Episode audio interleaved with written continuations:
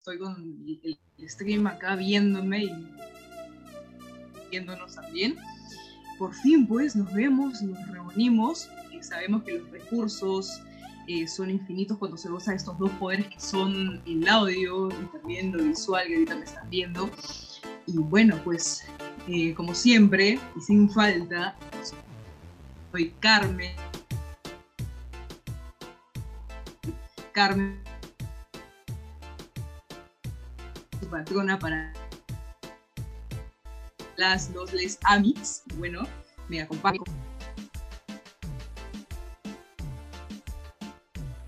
Hola, ¿qué tal? ¿Cómo estás?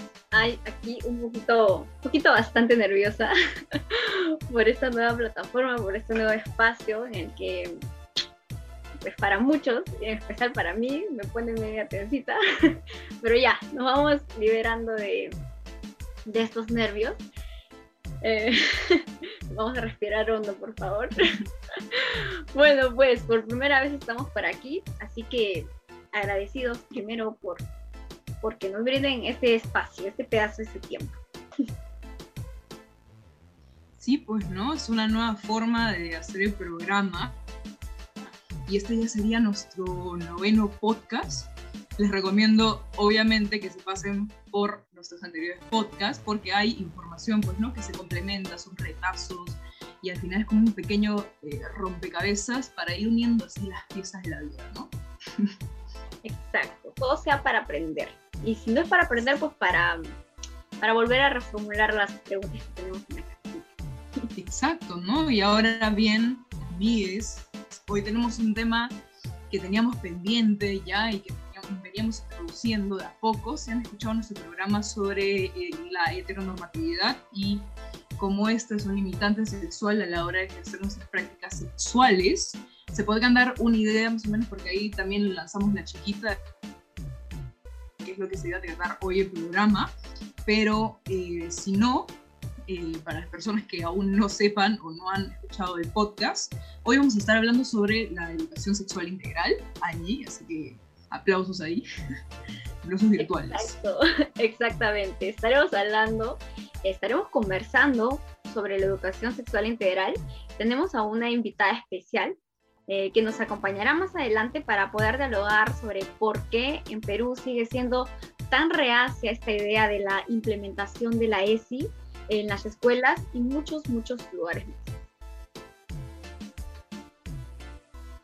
Sí, ya saben que tienen nuestro quiz eh, hoy más sencillo que nunca, la verdad, lo hicimos, lo hicimos de manera que cualquier persona lo pueda contestar, aunque bueno, ya tampoco hay roche, ¿no? Si contestan mal, tranqui, las cosas pasan así para el siguiente, ¿no? Así además también tenemos la recomendada, siempre, eh, no soy cemento, que pues son dos secciones que son bastante características.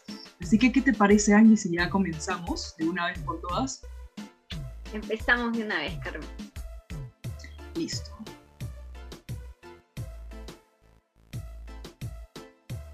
Bueno, eh, Angie nos vendría diciendo más o menos qué es la ESI, ¿no? ¿Qué es la educación sexual integral? Bien, la educación sexual integral es la enseñanza de alta calidad y el aprendizaje de una amplia variedad de temas relacionados con el sexo y sexualidad según Planet Parejo. Y hay que resaltar algo aquí, y es que sexo y sexualidad no son la misma cosa, son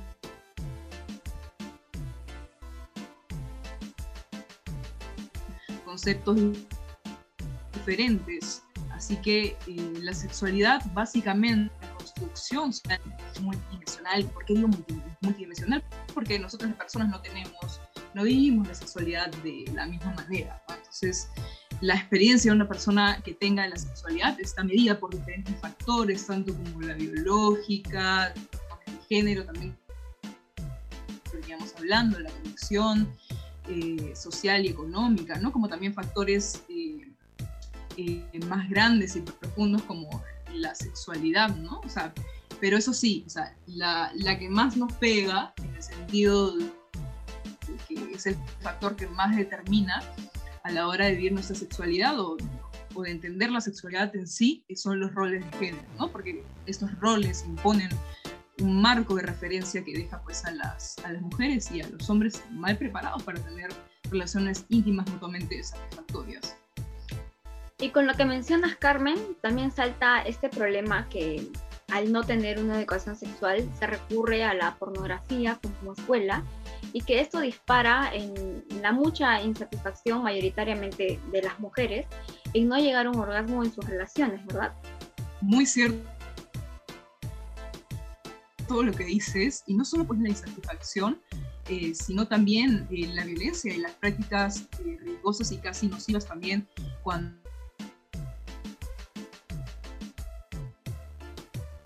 pues cuando terminan enfermedades de sexual.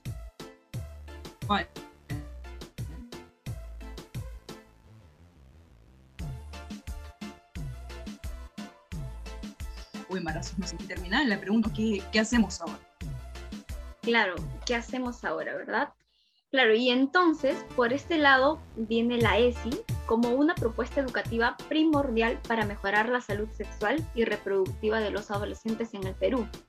Recordemos que en comparación con otros países de América Latina, Perú no cuenta con un rango de ley nacional y solo está la de resolución ministerial en el ámbito del Ministerio de Educación, que es el MINEDU, y en este 2021 em, ya la educación sexual integral o un intento de este paso a manos de dirección de tutoría y orientación educativa. Y es que hay un escaso conocimiento de los alumnos acerca del tema y esto viene en consecuencia de la poca capacitación y seguimiento que se le ha desarrollado a los adolescentes a lo largo de, de estos años, ¿no? Por parte de las instituciones educativas e inclusive del Estado. Exacto, y ahorita no sé si me estás escuchando con Ley, eh, Angie, pero bueno, ya así seguimos, contra todo pronóstico, ¿no? Y bueno, también con lo que mencionas, recordemos, sí, todo mal, todo mal, pero recordemos que lo, con lo que mencionabas, eh, Angie, que los adolescentes y los jóvenes eh, del país constituyen el segmento más vulnerable de la población nacional ¿no? a la transmisión de, de VIH, porque inician su vida sexual entre los 12 y 15 años eh, de edad sin conocimiento previo de, los métodos de protección, ¿no? Y no lo digo yo, no lo digo yo, lo dice el MINS, ¿ok? La, información lo pueden checar en cualquier lado, así que ahí está, libre. Entonces, muchas de las personas entre, digamos, eh, entre ellas este grupo neandertal, religioso de con mis hijos no te metas, que arengan, ¿no? Este tipo de, exclamaciones, ¿no? De que, ay, van a enseñarle a mis hijos a tener orgías en mi colegio, ¿no? Con la educación sexual integral.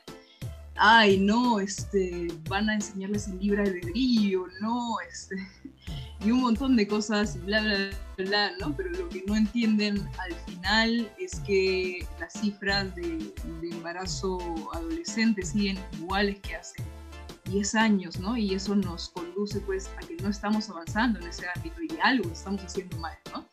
Y lo que al parecer que tampoco no les preocupa a este grupo ultrarreligioso es que el índice de enfermedades de, transmisión sexual eh, no baja tampoco, que sigue que también sigue perpetuando este sistema eh, de, violencia de género, que también tiene que ver mucho con este tema.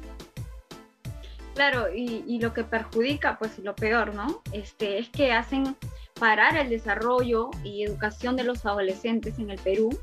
Em, aquí se ha venido em, intentando una educación sexual desde pues, los años 80.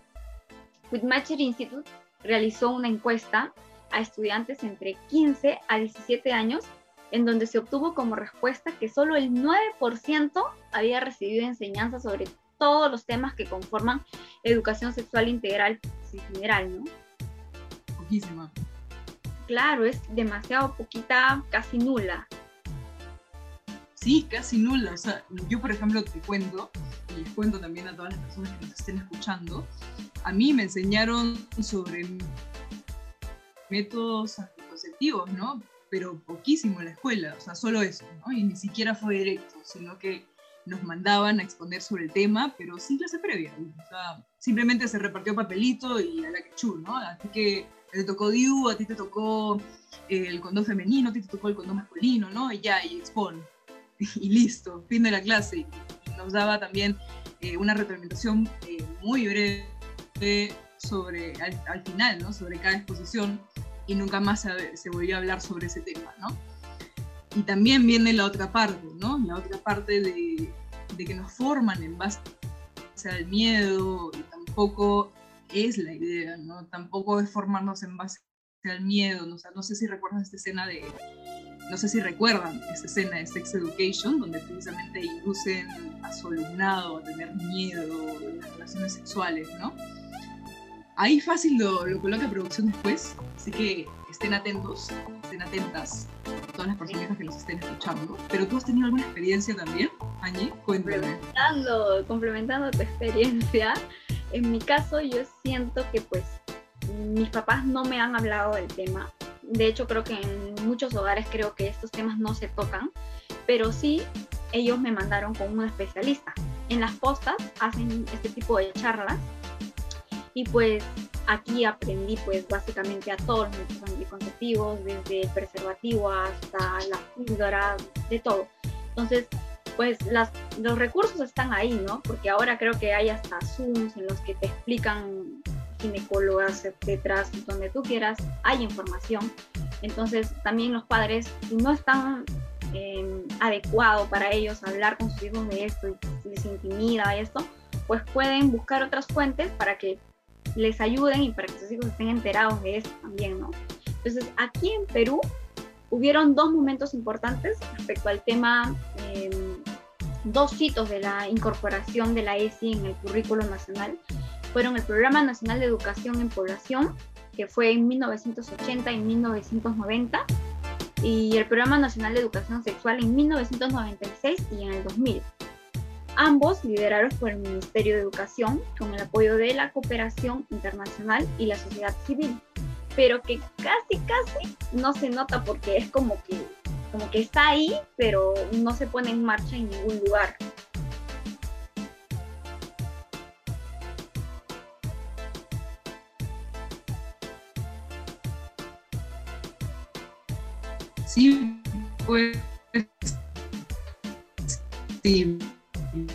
Recalcar esto de que esta nula esto, que si madres tampoco ayuda mucho porque eh, fueron asesorados, asesoradas sobre el tema y vuelven pues a recurrir también a esta práctica, ¿no? De enseñarles en base a no haz esto no, nunca porque te va a pasar esto y tal cosa, ¿no? Entonces, eh, tal vez es un afán de proteger que también se entiende, pero no es lo ideal, de hecho, definitivamente que no.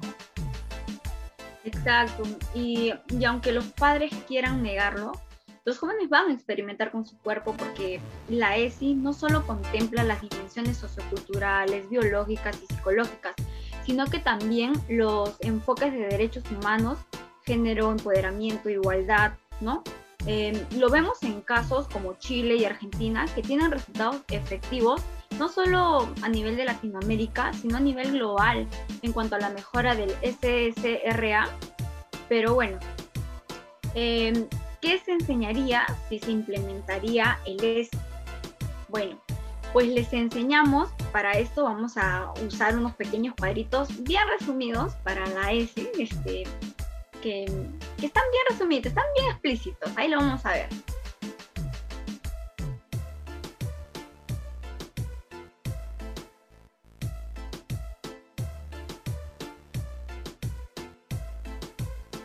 Bien, dice categorías clave que incluyen la educación sexual integral.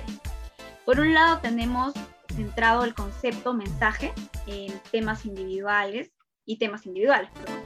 Entonces, la fisiología sexual y reproductiva, eh, que los temas individuales son eh, la pubertad, los cambios físicos, los órganos reproductivos, la menstruación, embarazo, todo eso, ¿no? Entonces, dentro de estos centrados y estos conceptos en mensajes, también encontramos la prevención del VIH, los anticonceptivos y embarazos no, no planeados, que también se tiene como un temor de esto de, ay no, esa persona salió embarazada y así, entonces está totalmente fuera de lugar. Eh, los valores y hábitos interpersonales y el género y los derechos, ¿no? Exacto, ahora no sé si me están escuchando bien, ojalá que sí. Eh, pero bueno, básicamente lo que resumía Angie, ¿no? Lo, expuesto por Angie. Entonces, nace también esta pregunta, ¿no? Entonces, ¿por qué no nos ponemos las pilas con la ESI el Perú, ¿no? Y para esto tenemos a una invitada eh, muy especial, así que volvemos con ella después de que Angie lance la recomendada. Y producción, la escena que les estaba mencionando sobre sexo education, para que la puedan ver y que me puedan entender mejor Sobre esa cultura del miedo. Así que volvemos con eso. O bueno, Angie, la recomendada, por favor. Entonces. Bien, en este caso toca escritora. No soy de cemento, te recomienda a Gabriela Larralde. Disculpen los nervios. es una investigadora, periodista, escritora y docente universitaria argentina que se especializó en el cruce entre las narrativas para la infancia, género y diversidad. El camino de la ESI comenzó en el 2006 y tuvo momentos muy buenos en cuanto a la implementación. Sin embargo, sin voluntad política, la ESI no puede implementarse. Y es importantísimo, aún en pandemia, retomarla cuanto antes porque la ESI es un derecho de niños, niñas y adolescentes. Por lo tanto, es un deber del Estado. Imposible no informarnos eh, acerca de estos temas y esta fue la recomendada.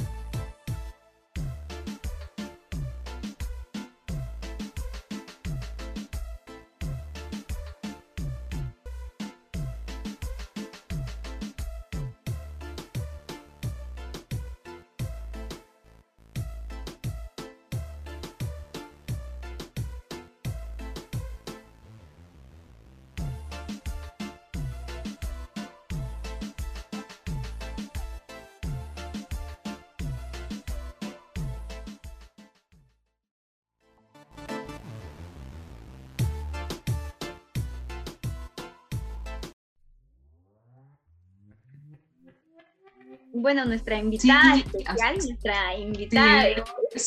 no sé si me están escuchando bien ahora, mejor. Sí, por ratos se entrecorta, creo. ¿Verdad? Sí, se entrecorta. Pero ya, yo voy a presentar entonces.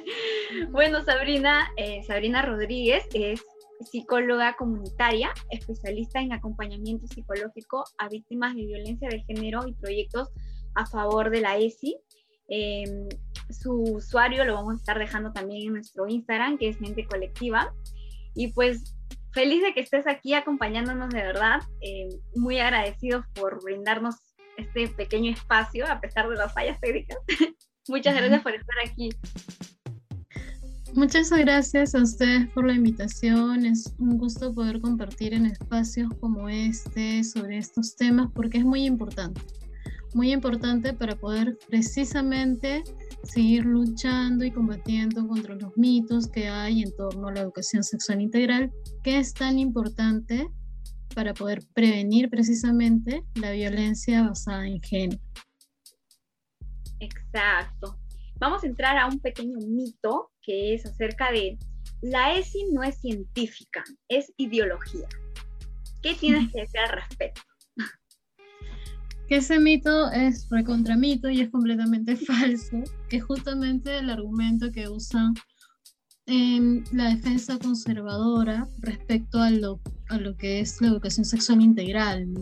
¿Por qué? Porque tienen un, tienen un afán por priorizar las ciencias naturales y deslegitimar las ciencias sociales que precisamente buscan ahondar en el impacto que tiene, en este caso, la violencia de género, no solamente hacia las mujeres, sino hacia las disidencias, hacia las personas diversas en expresar su orientación sexual.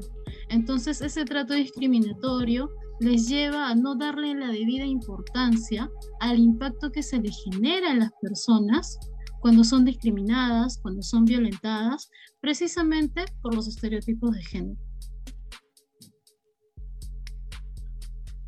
Por eso también, por eso también es muy importante combatir desde las aulas a temprana edad, con el abordaje de la educación sexual integral, la importancia de poder entender y poder cohabitar con otras personas, respetando precisamente sus diversidades, ¿no? La diversidad de forma de poder expresarse, de cómo pueden relacionarse, vincularse, aceptando precisamente las familias diversas que existen y no priorizando una familia tradicional, que es precisamente lo que promueve grupos como Con mis hijos no te metas, ¿no? Entonces, por eso ellos ahondan en lo que la educación sexual integral es una ideología, desestimando así precisamente muchos estudios sociales que señalan que la educación sexual integral permitiría poder prevenir estos tipos de violencias, estos tipos de desigualdades que ahondan y no permiten realmente que la sociedad se maneje en una cultura de paz, ¿no? Entonces, por eso es muy importante aclarar que todo lo contrario, cuando hablamos de ideologías, hablamos y podemos ahí poner sobre la mesa, cuestionar cómo estos grupos conservadores como Padres en Acción, con Mis Hijos No Te Metas, Vox en España, promueven mucho lo que es sus posturas en base a su ideología religiosa, a su ideología conservadora, de cómo debe ser un modelo de familia, desestimando así realmente en la vida, en la vida misma cómo el ser humano se relaciona. Claro, en todo caso también la pregunta aquí sería, eh, tú como psicóloga comunitaria y en base a tu experiencia, ¿cómo ves el panorama de la implementación de la ESI en el Perú? O sea, para informarles un poquito a nuestros usuarios eh, qué beneficios tendría, ¿no? Porque creo que están muy escandalizados con este tema de, ay, no, ¿por qué, lo va, ¿por qué no van a hablar de eso con mis hijos? Entonces, ahí viene la pregunta, ¿cuál crees que sería el, el beneficio ¿no? de hablar de este tipo de temas? Podríamos prevenir los casos de abuso sexual hacia las y los menores. Podríamos prevenir la trata de niños, niñas, adolescentes. Podríamos prevenir la violencia hacia la mujer, la violencia hacia las personas trans. Estamos hablando ya de transfobia, de homofobia, y a todas las personas diversas en su orientación sexual se podría prevenir el bullying en base al género, romper con los estereotipos y el peso también que cae sobre las masculinidades, creyendo de que el hombre siempre tiene que dar una imagen de hipersexual, sensible y que siempre tiene que responder su, su ser varonil con ser una persona demasiado sexual, que si no tiene deseos en algún momento, está mal y es juzgado por ello, que sí o sí tiene que acosar, si no, no es parte del grupo, que tiene que iniciar una vida sexual demasiado temprana, que no puede llorar, que no puede conectar con su lado sensible. Entonces, nos damos cuenta que con la educación sexual integral no se está sexualizando a las personas, a los niños, a las niñas como se pretende hacer creer. Lo que se está haciendo es poder ayudarles a darnos cuenta que las personas tenemos derechos por los cuales tenemos que estar unidos, unidas y respetarnos mutuamente. Tenemos ciertas similitudes, pero también tenemos ciertas diferencias. Diferencias por las cuales tenemos que ser respetados. Así como a mí me gusta de repente el rojo o el azul, a ti te puede gustar otro color y lo puedes experimentar otro color igual de, esa misma manera nos vinculamos de una forma distinta. Entonces, cuando los niños y las niñas son sensibilizados, aprenden a respetar, a no invadir el espacio personal de la otra persona, de otro compañero, de otra compañera, sin darnos cuenta, estamos previniendo que sean violentadores. Porque el simple hecho de respetar su turno, respetar que la otra persona no desea un abrazo, no desea compartir en ese momento, ya estamos aprendiendo acerca del consentimiento. Es algo tan prioritario, es algo tan básico y también les permite poder darse cuenta cuando alguien quiere vulnerarles y poder atender a esas señales de alerta y acudir a las personas a su círculo más cercano. Entonces, no se les está sexualizando. Hay un problema. Lo que pasa es que se, se, tiene miedo a hablar sobre la sexualidad, el desarrollo de la sexualidad del ser humano. Se habla de una masturbación en las primeras etapas de vida, pero esa masturbación es exploratoria. El niño, la niña está explorando su cuerpo y al igual como se da cuenta que el chocolate le puede gustar como no le puede gustar, igual también se da cuenta que mientras se toca, tiene reacciones, tiene sensaciones y hay estímulos y le responden y puede ser placentero o no puede ser placentero. Entonces, ello es bueno. Y no se trata de que en las primeras etapas de vida, inicial, en primer grado, segundo grado, se les está incitando a masturbarse sino se hace el reconocimiento de que puede darse una autoexploración, pero que existen partes privadas, existen espacios seguros para desarrollarlo, existen eh, momentos en los cuales lo puede realizar y existen situaciones en las cuales también se podría exponer. Entonces se les enseña a ser críticos y no se les censura a lo que en realidad es un proceso natural. Entonces, cuando hablamos de los mitos que justamente promueven y difunden estos prejuicios con estos grupos conservadores es precisamente para no poner la información sobre la mesa hacia las familias que no tienen acceso a esta información, que no tienen oportunidades para necesariamente acudir a un evento que implica cierto costo para aprender sobre estos temas. Y no estamos hablando solamente del dinero, sino también del tiempo para poder acudir a aquellos eventos. Entonces, es importante poder generar mayor espacios de información de forma descentralizada para que esta información llegue a la mayor parte de la población y puedan darse cuenta que en realidad, al igual como ahora, tú vas a distintas poblaciones alejadas en la periferia nada más de Lima y ya empiezan han empezado a cuestionar sobre lo que es el piropo, el acoso callejero, igual se invita y se necesita poder así apoyar a las familias para poder precisamente permitir que la educación sexual integral no sea rechazada en base a estos mitos. Por eso las organizaciones, las colectivas que promueven precisamente la defensa de la igualdad de género, estamos en esa lucha constante. Claro, y, justamente pues por lo que mencionas, es es muchísimo mejor que pues tu hijo esté informado de cuáles son sus zonas íntimas, las zonas que pues nadie tiene ni un derecho a tocar a que venga y que se entere pues por experiencia propia, ¿no? Creo que eso sería algo un poquito más trágico, entonces es bueno prevenir ese tipo de cosas. Eh, pero viene la pregunta también del, del por qué. ¿Por qué es tan tardía la implementación de la ESI en el Perú? ¿Por qué crees que, que se está alargando tanto esto, ¿no? Para empezar, hubo toda una batalla para poder lograr que no se quitara de la currícula nacional de educación básica. En el 2019 se logró, se consolidó, luego se afianzó con la política pública por la igualdad de género que promulgó Vizcarra. Posteriormente, en todos estos tiempos, ha habido una batalla y cambio de ministro, ministro de Educación, ridiculización, cuando se quiere implementar lo que es la educación sexual integral. En junio en junio se aprobó, así de manera, en la primera semana de junio de manera urgencia, con temor a que entren los grupos conservadores, que, que gane fuerza popular, se implementó lo que son los lineamientos, para que sean aplicados ya. El problema es que si bien el presidente actual tiene un,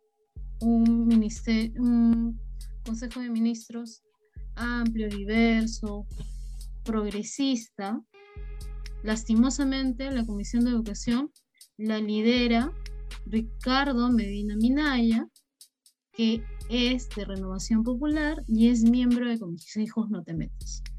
La Comisión de Educación fue muy descuidada no fue peleada y es necesaria. Y si bien los lineamientos están ahí, necesitan aplicarse. Necesita saberse cuáles son las acciones que se van a generar para asegurar que se implemente y que no quede solamente en los lineamientos que están ahí guardando y a la espera de que se dé la educación sexual integral. Entonces, por eso existen actualmente diversas campañas, diversas acciones de diferentes organizaciones a favor de la igualdad de género para poder asegurar y generar todas estas incidencias que nos permitan asegurar que la educación sexual integral se lleve a cabo en el Perú. Mientras tanto, existen embarazos forzados hacia adolescentes. Mientras tanto, cada cada hora que pasa, dos niñas aquí en el Perú están siendo violadas. Entonces, es urgente poder hablar de esto, es urgente poder visibilizarlo, es urgente poder darnos cuenta que las desaparecidas continúan, los crímenes de odio continúan, las violaciones correctivas continúan. Entonces, esto no puede parar. Esto tiene que empezar, se necesita, así que necesitamos poder seguir moviendo el movimiento en defensa de la igualdad de género para asegurar la educación sexual integral. Para empezar, no para cambiarlo todo, porque no lo va a cambiar todo de golpe, pero es empezar a luchar por la igualdad desde la prevención. Perfecto, muy importante, Sabrina, todo lo que nos estás comentando. es muy... Sí, a ver, Carmen, por favor, creo que ya está mejor. Muy interesante todo ahorita ya creo que volví.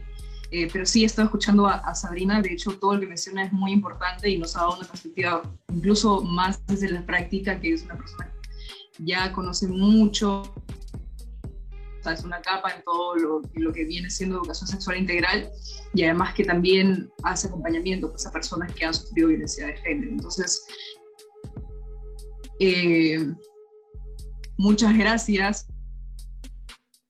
entrevista, Sabrina, conocedor para todas las personas que están ahorita. Un gustazo tenerte acá y que nos des todos esos comentarios en base a tu experiencia y toda la chama que, que, realizas. Nos es un golazo totalmente. Exacto, entonces luego de esta charla, primero también pues agradecerte nuevamente en base de pues, todos los usuarios y todo el grupo de No sé de Cemento, estamos muy agradecidas.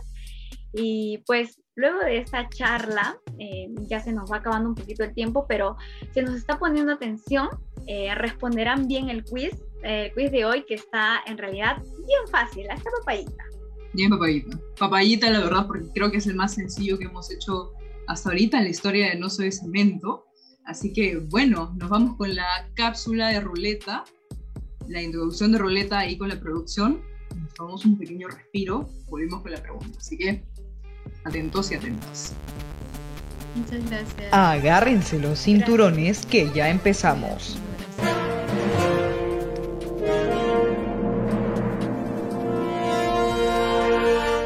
Chao, compita.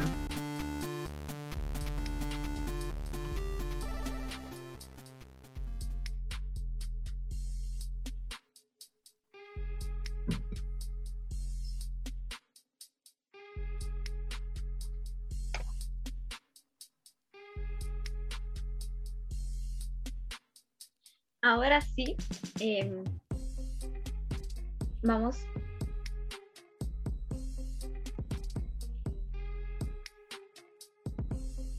Carmencita, ¿estás ahí? Por favor. Aquí estoy, aquí estoy, en carne y hueso. ok. Bien, ya hemos regresado. Cuéntenme, cuéntenme. Sí, ya estamos aquí, creo que ya estás mejor con tu conexión. Sí, ya estoy mejor con mi conexión. Eh, creo que sí me están escuchando claro. Una. Otra vez. Se nos fue Carmen. Disculpa a las dos, personas que nos están escuchando.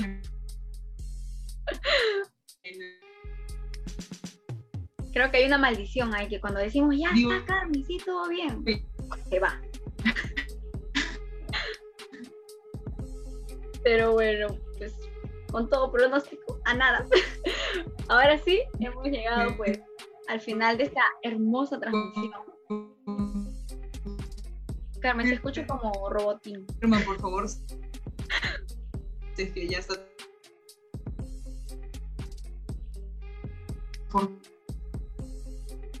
nada esta experiencia porque yo me especiales ahí, ¿ah?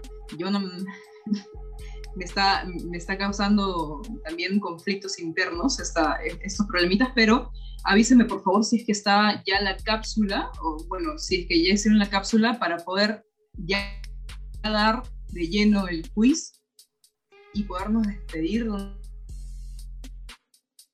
¿Ves? Ya creo que se está extendiendo un poquito, así que me avisan por favor. Tú, Angie, me avisas si me estás escuchando bien. Sí, sí, sí te estoy escuchando bien, más bien que nos eh, dé la indicación producción. Listo, pero nos vamos con todo, ¿ya? Porque es una, es una pregunta bien chiquita, es una pregunta bien chiquita, así que la pregunta en realidad viene siendo que ahorita venimos, es un tema que hemos estado hablando todo, en todo, en todo el en vivo, así que, ¿qué significa? A, educación sectorial integral, B, educación sexual integral o C, educación sexual introductoria. ¿Ok? Van a tener un tiempo para responder, ahí les va a colocar la cancioncita típica de esta, de esta sección. Así que Mario, adelante, que es el que nos está acompañando ahorita en, eh, en operar todo este en vivo. Me cuentas tú y me cuentas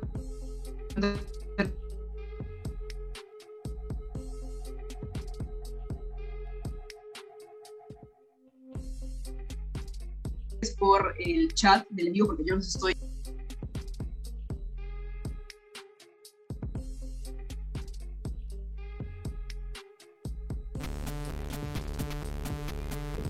Agárrense los cinturones que ya empezamos.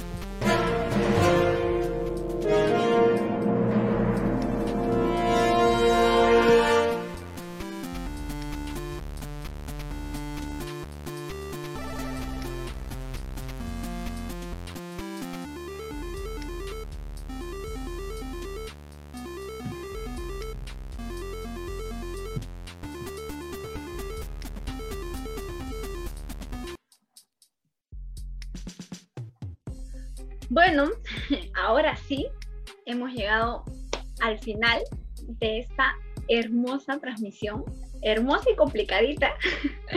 ¿Qué te pareció la experiencia, Carol?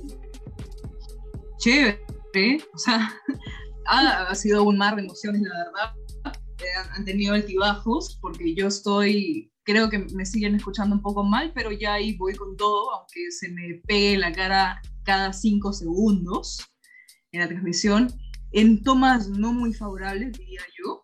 Así que es, es, eso, ¿no? Es un contenido visual igual para que vean mi cara así.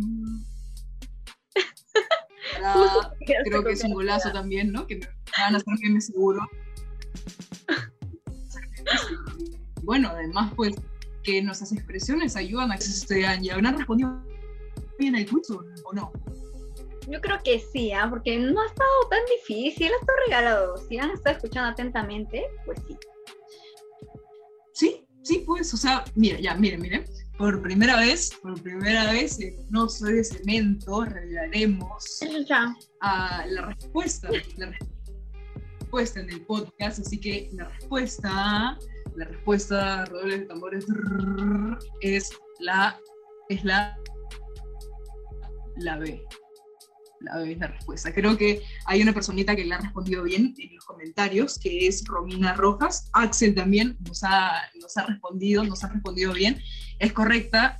ESI significa educación sexual integral, que es un objetivo, ya casi sería un pecado, ¿no? Que no nos respondan eso, pero se vale. se vale, se vale responder. Se vale responder mal también. Se aprende, se aprende de todo. Bueno, pues lo que toca, Angie, lo que te toca. ya.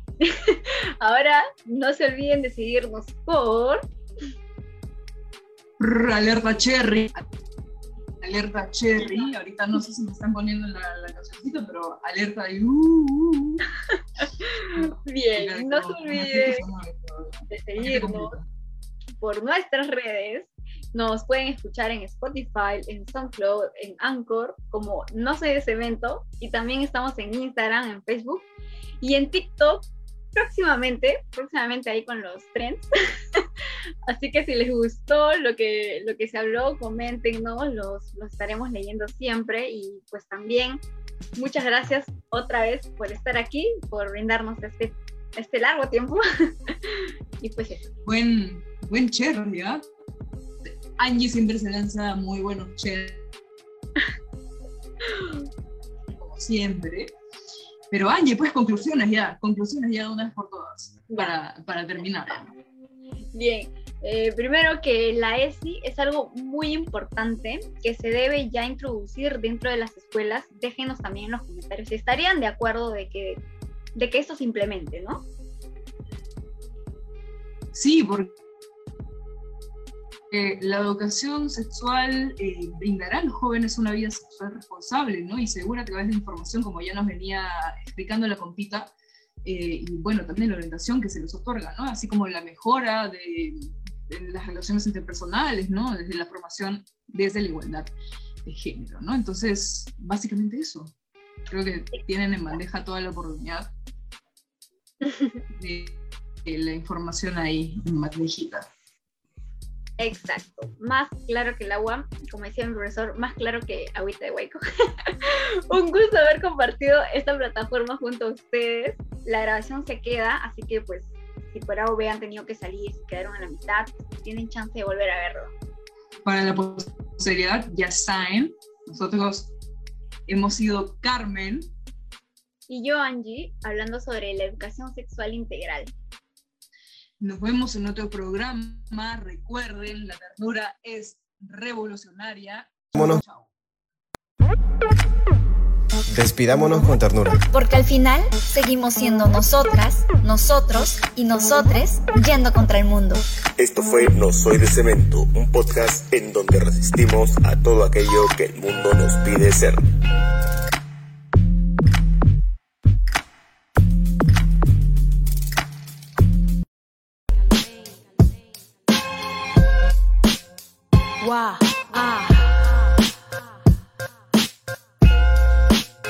Desde Guatemala. Reina del caos. Perdonen si arruino esta fiesta patria. Esto no es democracia, más bien una falacia. No tienen eficacia las falsas elecciones. El falo que gobierna solo son las elecciones. Son las lecciones de un pueblo sin memoria que se toma las calles pero no lee historia. La verdadera guerra no ha terminado. Los que nos masacraron aún controlan el Estado. A quien conviene el orden que se mantiene. Perdonen, pero el optimismo ya no me sostiene. Hago lo que puedo, pero no es suficiente.